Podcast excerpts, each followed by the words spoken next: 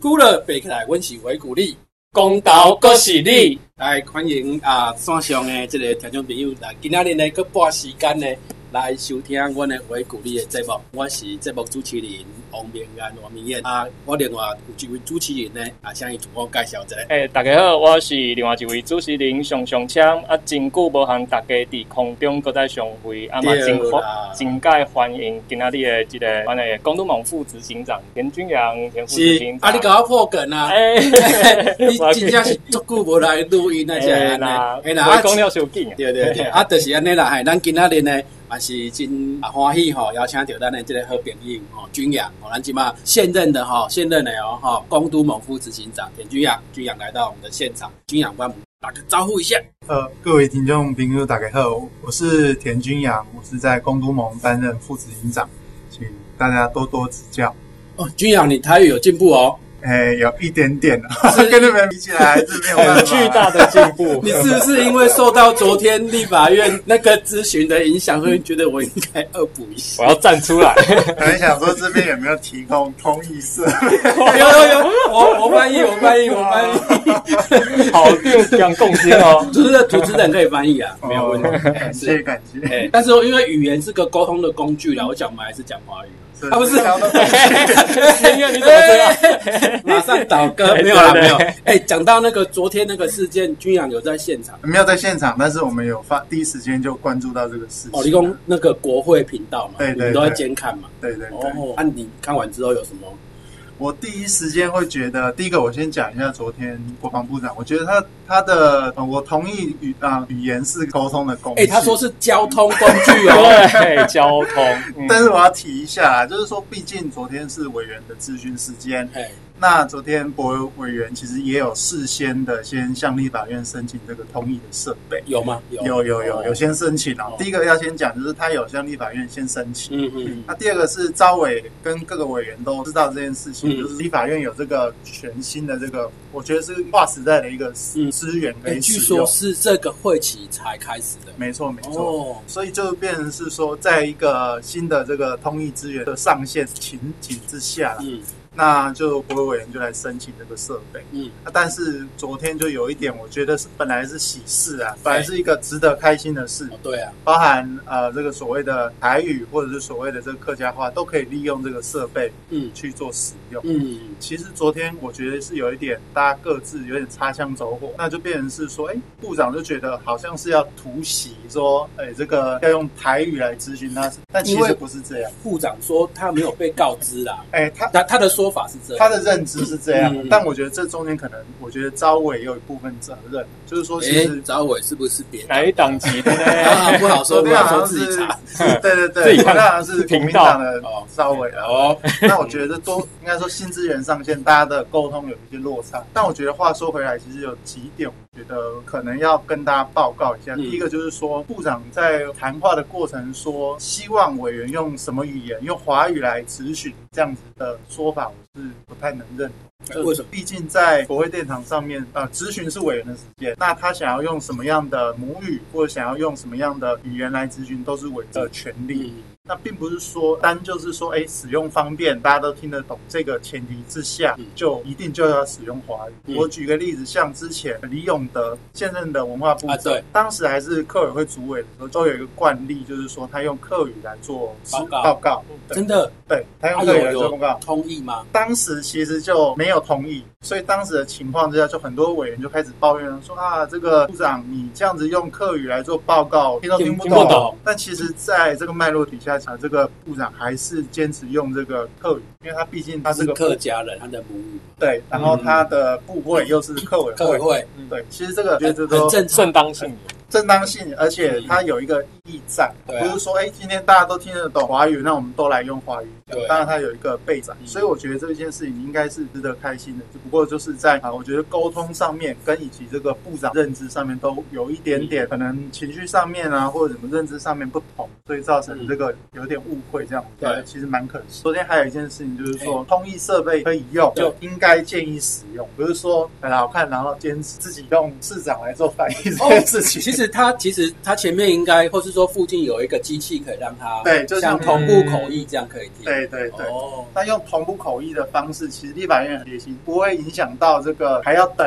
人做这个传对译啦之后的时间。因为这个好规格有点像那个联合国开会对，或者是说我们好像平常如果有我们听众朋友有这个参加国际研讨会的经验，比如说今天请了一个讲英语的学者来演讲。那现场可能经费足够的主办单位，他就会用那个耳麦 嘛，然后后翻译后面就会有小房子，有那个翻译口译人员一直在那边稀稀疏疏一直嗯讲啊，就你都不会影响到那个演演讲者的那个语速。嗯对啊，部长就是没送的，对。 对他我觉得他认他可能刚开始觉得他第一个他没被告知，这可能沟通上面造成 他第一时间就有这个可能情绪也嗯好，对或者说他的认知上面就觉得哎好像被因为人家是部长，要尊重，是是这个意思。大家互相尊重。因为昨天其实也是委员的咨询时 间啊，这个毕竟啊委员用什么样的语言来做咨询都是委员。那这样是不是他们自己国防部的国会联络员没有接到告知？对，因为通常第一时间，我觉得是没沟通好嘛。嗯那我觉得这也是一个大家可以也算是从这个学习一下是对，从这个经验中做学习。那这样其实昨天算是陈柏伟委员，算是这个会期第一个申请使用这种同意的对对对。哦，这难怪因为最近才开议嘛，那嗯开议又第一个使用这个台语来做咨询的委员，我想嗯嗯博委员是第一个，那嗯，就真的也是蛮遗憾发生这种事情。对啊，，这两天大概脸书都是这一片低迷嘞，对对对对啊，但我觉得有一些事情，像我们刚刚有谈到这个有事先申请通译，对跟部长要呃坚持使用市长来做翻译这件事情要先理清，是因为是我看有一些呃不同政党的这个评论都开始有一点啊、呃有点在偏掉了，偏掉了，嗯然后有点对不是事实在在讲这件事情，有我觉得有这个有要嗯，稍微先谈清楚，不然对其实很多民众都误会，好像说哎、诶可能就会认知上觉得是哎突袭咨询，或者说硬要用台语咨询，这都是啊错误的资讯，嗯所以这要先讲清因为像军养，你们是全面在监看，不要监看，全面在观察国会道嘛。楚。嗯，所以从这个委员一上台，你们就其实全程都有看到。那因为像我跟上千，我们都是可能看新闻的那个嗯影片转剪播辑，画面出对来，哎而且那个整个画面非常的具有冲 冲突性。嗯是嗯对对对，所以我们想说，哎呀，这个就很容易，大家就看到这个片段。不过我对想军养的观察会比较全面，比较仔细，也是很遗憾啊，哦，就是发生这种事情这样。对啊，但我想应该接下来可能陆陆续续会有，我应该也会提出这种同意的申我请。觉得这件事情就是大家不要把它太过政治化解，对啊尤其现在国会或者是说我们朝野，其实因为公投的事情，嗯其实有一点啊朝野之间的对抗性开始逐渐的最近是不是院长一直被背葛都没办法好好是报告的，对不对？是对，嗯所以因为这件事情，因为毕竟年底要公投，那各政党之间，尤其是国民党啊，或者是其他在野党，都有各自的选票啊、嗯的考量。所以我们通常在以立法院的经验来看，就是说我们有一个很有趣的观察点对，就是说在委员会质询的时候，大概十一点前，嗯各个政党啊，嗯或者是在野党是最疯狂的时候。什么是最疯狂的 时候？就是媒体都在拍，哎嗯所以他的全员表演中， 全员表演中，对对对，肢体动作也哦好，讲话的张力也好，所以特别的有这个有戏剧效难果。怪那个最近很红的那个国际桥牌社都要找伟文去演绎，对对对因为他们就是对最天会生的戏剧细胞非常的充足嗯这样。就镜头多年在历，练哦，对对啊，就人来疯这样。所以而且肢体动作很大，还不会弄伤别人，哦，这真的很厉害专业。就是在看新闻的过程中，还是要可以看一下有个脉络在，然后嗯多看看不同立场的报纸来做比较，才不会被单一的这个新闻对事件对影响没，错然后可能会带起支持者的一些情绪或一些误解，我觉得这都没有必要。刚好就是军养也讲到年底要公投，对啊，那上千你对这个年底的公投有没有一些概念性的认识，还是说其实你已经研究很多了？不到研究很多啦，但是说，因为毕竟作为台湾激进这个政党的一份子，其实这四个案子都迫在眉睫。四个案子，哪四个案子？刚先帮我们介绍一下。其实这四个案子哈，简单来讲一下，呃，有关于是我们这个美猪的这个进口部分，嗯，阿哥来的是跟这个环境比较有关的真爱早教的早这教个嗯这类议题对，阿哥来的跟这个合适性不是够点嘛？有环好境啊合，适，哎，对对，，合阿适哥我看起来像公投榜大选，两嗯公投哦反哦大，学。及格啊，够。 哎，对对对对对，哎，也差不多几届是案件啊，是是是是啊，这样这样的话，哎，军养刚刚也刚好就是顺势提到年底十二月十八号的公投，就是说这些这些今年年底这些公投的议题，你的这些观察当中呢，就是赞成或不赞成，其实对台湾有没有什么一些影响存在？哦，我这边跟大家报告，其实呃，从台湾有公投以来，每一个公投都觉得是对我们台湾的政治也好或政策的影响，其实是非常重大的。嗯从几个面向来谈，第一个是公投法，其对实公投法在二零一八年以前，大家都俗称是鸟笼公投。鸟笼为什么？对，因为因为其实公投法在几次的修正之下，他当时的国民党因为其实不太希望民众啊拥有太多公投的权利，所真以的，嗯它的门槛是是设置的非常高。二零一八年之前，之前啊嗯，对它的门槛是也如同罢免啊，就是说门槛是双二一，需要有百分之五十的人来出来投票，然后嗯其中又要有四分之一是同意票才通过。哦，双二一，啊以然后前以前我念大学的时候也有双双二一，但是我还没到两次啊，大学生我不就知道恶意会纠结对我就一次而已啊对对对，嘿嘿我说这门槛很高呢，很非常的对啊大，就像你大学双二一要被退学一样的困难。不容易哦，不容 易。然后除了双二一以外，在之前其实有一个这个所谓的公投审议委员会公。口审议委员对会，，那这个公投审议委员会很特别，就是它会针对民众的提案进行实质审查。过往有很多案例，就是说有一些题目啊，就有一些政党的一些考量，对就让他没办法成案，嗯，那他就嗯形同否决的这个哦太上机关。所以就是说，不是说我们随便联署一个任何一个公投题目都可以拿来投，是，对，就是所以假设比如说，哎，军养的薪水，大家全台湾两千万一起来决公定投这压力很大。 之类，就是说对对对这对对种烂题目就是会有那个就是审查跟那个把关的机关存对，在。原本是希望他来做不过来。哎哎但后来就是因为这个各政党以代表的形式来做参与的过程中，它就有多一层政治的考量。啊对啊，嗯那里面的成员呢，是不是就影响很大？对对对，嗯所以在当时，其实，在二零一呃一六以前，其实他这个民进党上台执政之后，嗯他其实就针对公投法有很多呃批评，或者很多觉得应该要被修正的地方。对，那最主要原因还是回到最简单的本质，在以前的公投法是没办法让人民行使他的权利。嗯，所以变成是，哎、大家知道说有公投这么久，其实能公投能够有效成案的是完全是没有，非 常的少。很少。我记得二零一八年以前，就是你选举有投到公投票的，真的不多呢。不多，而且有通过的是没有，所以这边嗯哦是非常的呃难上加难，对，所以这有这 个有问题在啦。在对二，零一八年之后有什么样特别的改变吗？它呃应该说它有分两段，一六年以前就是民进党上台之前，它是鸟笼公投，对，没错然后民进党上台之后，它有针对公投法进行第一次的修法，嗯那这个修法是在二零一七年，那当时大幅的降低门槛。嗯，把刚刚讲的双二一改成四分之一同意票通过嗯就可以了。嗯那也废除了这个我们刚刚所聊到的这个公投的审审议议委员会。嗯嗯，那各个的投票的门槛都降低，那也把那个公投能够得以绑大，过去是不能绑大。嗯，嗯对，那现在是如果有选举日相近的话，它就合并办。哦，所谓绑大选，是说弄特别弄一个公投的日子出来，假设他有什么总统、立委选举，或者说县市地方啊，像地方明年选举，这样嗯就就配合一起做这样子。是哦，然后还把这个投票的年龄就降到十八岁，哦过往要二十岁，嗯那这也是一个蛮重要的修法对。这样，然后这次修法之后呢，就就爆出这个二零一八年这个对，难怪啊想说二零一 八一堆年的案子出公投来。公投投票很一连串呢、哎，就好在那之前还抵不过二零一八年对啊全，部我的想说数目那一年投票，想说没错我这没错这么多张，琳琅满目啊这要怎么投啊！哦，原来是它有这样的原因才会造成二零一八年的公投案 对对百花暴增齐。放了，对哦百花齐讲放。那当时 就是在二零一八年以前，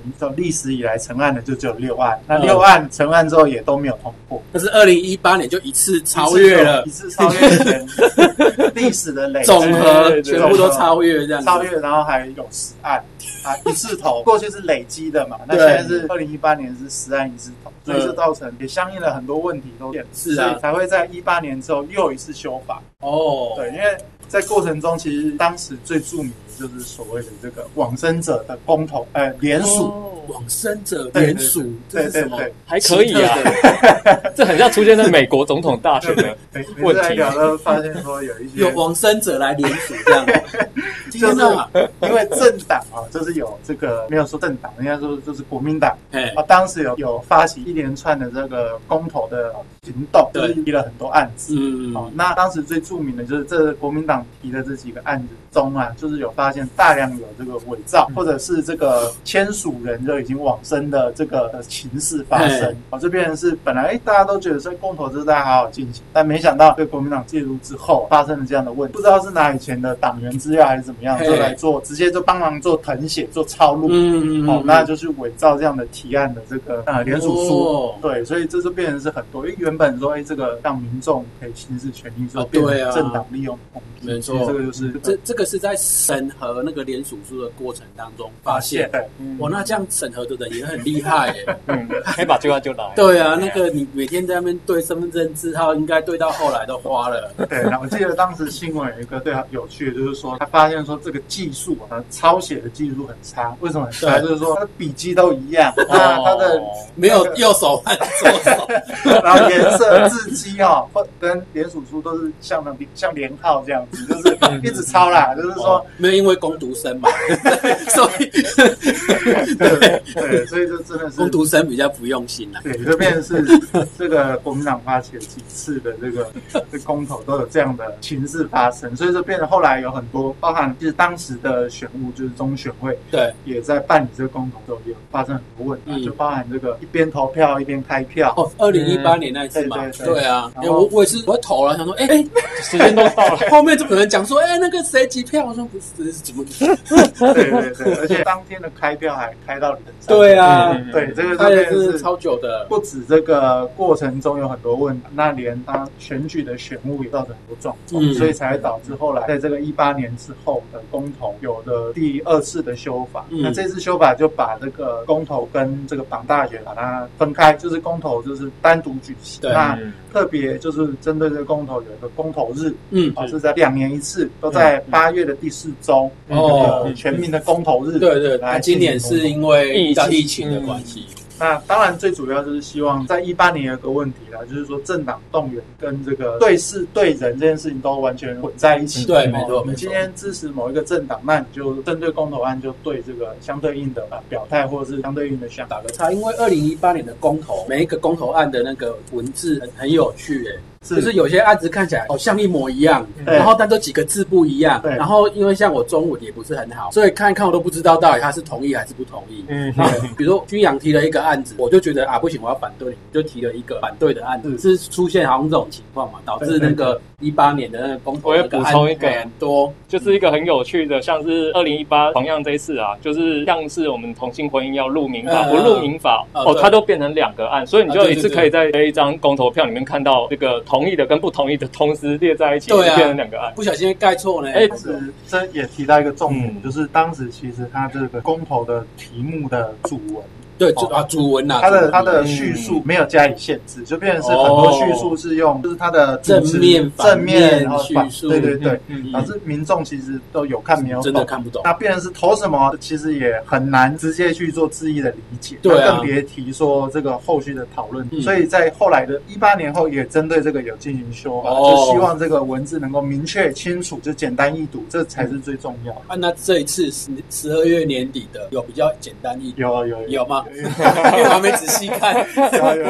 有。有，就不会有这个模糊不清的这个问题。呃，对，就是相对应的，就是真的是有比较简单易读有。那改改变的了。对啊，这就是针对这，应该说这几年台湾针对这几次公投的修法也好，或者是这个公投的投票也好，有一些经验的累积嗯，那、也对学到一些事情。在今年年底也是觉得说，大家也可以来思考一下台未来台湾的一些政策的走向跟方向，然后在这过程中也也可以去分辨哪些是政党在刻意去做一些政治的动员，嗯，那这个都可以利用这个过程中去理清跟做讨论。那就军养那个，嗯比如说我们现在从过去哦哈一八年之前、一八年之后走到现在，门槛也降低了哦，然后就是因为各过去的各式各样的啊错误或者说缺点也修正了，那是变成就是说大家会觉得哎公投那就是很好成案啊，我就人数到了。然后我的这个公投的这个题目，哎，也看起来很正常，主文也清楚、简单明了。嗯但是会不会有一点会造成之后，因为两年就可以投一次嘛，就两年就也是一大堆公投案全部冒出来，嗯然后就是造成其实有些政策上面其实它也不需要说一定要走到嗯公投这一步，但是又却因为整个门槛降低，简单的能构成案，那导致就是各方面的政策就好啊好了，我们就来公投嘛，大家瞧不拢我们就来公投嘛，就一天到晚在那会不会变成每两年是进三步退两步的这一种？哦对啊对啊内内，然后部又消耗类像比如说这一次的那个有合适的的公投的那个案嗯子嘛，那这过去应该很多政策都已经讨论过了。嗯然后大家可能又因为什么样的原因又，哎，我们再来公投一次，那会不会就又造成一个类似像循环就是走不当出你来看的状态？啊非核家园这个共识都出来，可是我们接下来十二月啊，我们要为什么要在头一是次啊核是啊试是嘞啊？会不会就是说，哎，造间接造成这种情况？嗯，两位的观察是非常的准确啦，就是嗯确实就因为这样的问题，导致说其实过往在啊、立法院里面，或者是所谓的这个代议政治里面，嗯习惯去妥协、协商或者有共识的这件事情，啊，都可以在既有的代议政治下面去做处理、嗯做协调。嗯那由于这个公投门槛的降低，跟这个呃这个直接民主的这几年的这个呃发展嗯，是越来越越旺盛，嗯跟越来越多人愿意这样。对，就导致有些政党会利用啊、明明就是可可以去协商的，是啊或者明明在立法院可以去处理的，对，把它拉到公投，那去做这个政治的动员跟这个做政治的角力。对那其实这是其实本质上面这是过往公投大家会去质疑或是会去探讨的点，就是说嗯代议政治下，其实可以去做一个思考，就是说是需不需要有这个公投的辅佐机制？这也是很多国家之所以公投它有一定的限缩跟有一定的这个门槛限制嗯的原因，就是因为它也是担心说，一方面说这个政策的反复，或者是呃所谓的政治人物会嗯利用这样的机制去做这个。啊，政治的动员跟讲，其实嗯本身是我觉得会有一些副作用。嗯那特别是在这个所谓的像这几次像这个河南啊，对或者是这个莱猪来也租好的，议题，或者是这个早教的议题嗯来讲，它其实都有凸显出这啊、这种感觉，就是说，嗯其实，在政府的对本来在这个代议政治上可以去处理一些啊、政党有一些考量，他就把它拉出来做动员，嗯哦，或者做这个政治的集结。那当然对政党来说，它是有这样的优势存在，但其实对呃民主本身不见得是好嗯的，或者是不见得是全部是一个呃完全没有副作用的机制。对那里面提到副作用，大概就是提很显而易见的，就像是说在公投讨论的过程，不论一八年也好，嗯或者是说这一次今年的年底也好，会发现说公投的提倡方或者是正反双方都对会呃尽可能的让这个讨论应该怎么其讲？实光谱的两端就一直被被区隔开一，方面是极化，一方面是这个他会把它去脉络化，嗯或者是他就是省略了很多应该原本要有的讨论。应该是说他比如说这一题哈，应该是用申论题的方式来申论，对但是到最后变成是非题，嗯来圈或叉，请选择，对这样没错，简就是料理东西君的意思啦。对，它就变成是太过度的简化，那嗯加上又有政党的这个考量，它就变成是只有公投赢还是公投输。对啊吧、比如说我举举个例子嘛，今天合适这个议题好了，如果赞成票跟反对票差大概可能一两万票，不管你是赞成或反对，那另外一边怎么办？我们人也不是很少呢，我们只是少一两万人而已呢。那我们这边的意见就像刚刚巨人讲，就是要或不要，然后就只有两两种选择，所以公投好像也不是一个很很好的解决这种争端的方法。嗯，像过往我觉得二零一八年这个婚姻平权的公投是嗯一个很直接的例子，就是说有一些像这个人权的，或者像这些平权的议题，本质上是不适合在这个公投上面进行讨论，嗯或者在这沟通过程中，有一些人他为了要赢。为了让这个呃他的自己的这个价值观要要让公投可以被支持对，他就会去简化很多论述，嗯然后甚至像当时还有这个爸爸会不见，妈妈会不见，哦，对对对对对，他这种嗯这种论述出来，他其实目的很简单，他就是要要赢嘛。嗯那为了赢，难道可以这样子颠倒是非，或者是罔顾一些人的权益？嗯其实不行没错的。但是在这个机制下面，变成说大家都在比这个，哎，谁谁的谁的票数多？对。嗯那谁的票数少少的，难道就这个议题就不需要，或这个人权或这样的议题就不用被讨论？啊对吧、就是说票数少，那这些人他其实也是很庞大的一群人。